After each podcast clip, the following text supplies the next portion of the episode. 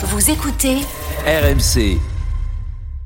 Expliquez-nous. Expliquez-nous, Nicolas. Depuis lundi, les réactions se multiplient dans le monde entier après les propos d'Emmanuel Macron sur l'Ukraine. Le président français qui a provoqué une levée de boucliers en n'excluant pas l'envoi de troupes au sol. Oui, et c'est pour cela, à cause de l'unanimité des réactions, qu'on peut parler d'un fiasco.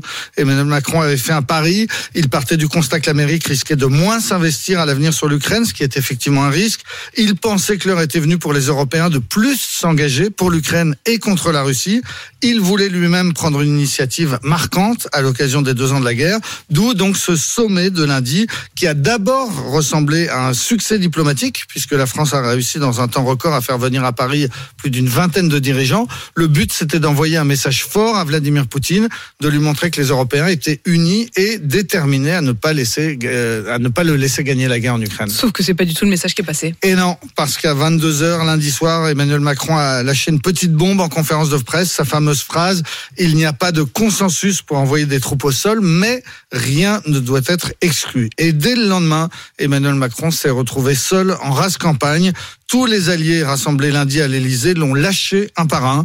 Les Américains ont très vite fait savoir qu'il n'était pas question pour eux d'envoyer des, des, soldats en Ukraine. Et puis l'OTAN a précisé qu'il n'y avait aucun plan dans ce sens. L'Allemagne aussi a très vite réagi. Oui, parce que le, le, le, chancelier Olaf Scholz euh, aurait pu dire comme les autres, nous n'envisageons pas d'envoyer nos troupes en Ukraine, mais il n'a pas dit ça. Il est allé beaucoup plus loin. Il a dit aucun pays européen et aucun membre de l'OTAN n'a l'intention de combattre au sol en Ukraine. Et de fait, aucun pays européen n'a suivi Emmanuel Macron. L'Espagne, les Pays-Bas, la Suède, même la Pologne ont désavoué le président français. C'est pour ça qu'on peut parler d'un pari raté, puisque l'objectif d'Emmanuel Macron était de menacer Vladimir Poutine, de lui faire savoir que les Européens étaient prêts à lui faire la guerre plutôt que de le voir gagner en Ukraine. Et finalement, qu'est-ce qui s'est passé? Eh bien, c'est le message exactement inverse qui est passé.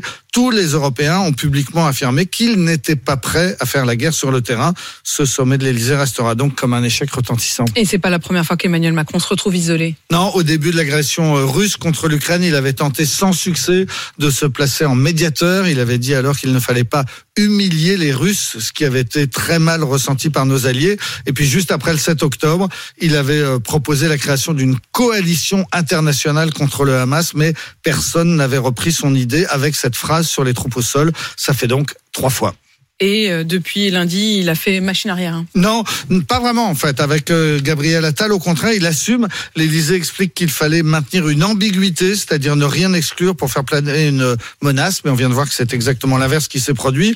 Le ministre de la Défense, Sébastien Lecornu, a tout de même un peu relativisé en expliquant qu'il s'agissait d'évoquer voilà. un, un, possible un recul, de. Mais enfin, pas assez quoi. Ouais, il est pas mm. un petit rétropédalage en parlant de, non pas d'envoi de sol, mais plutôt de de, de, de mineurs, d'instructeurs ou de, de gardes Reste maintenant à gérer tout ça sur le plan interne à quelques semaines des élections européennes. Emmanuel Macron a demandé au gouvernement d'organiser un débat suivi d'un vote à l'Assemblée sur la question ukrainienne. L'idée, c'est de faire tomber les masques, je cite, de montrer que le Rassemblement national soutient les Russes alors que lui, Emmanuel Macron, serait celui qui va le plus loin dans le soutien à l'Ukraine.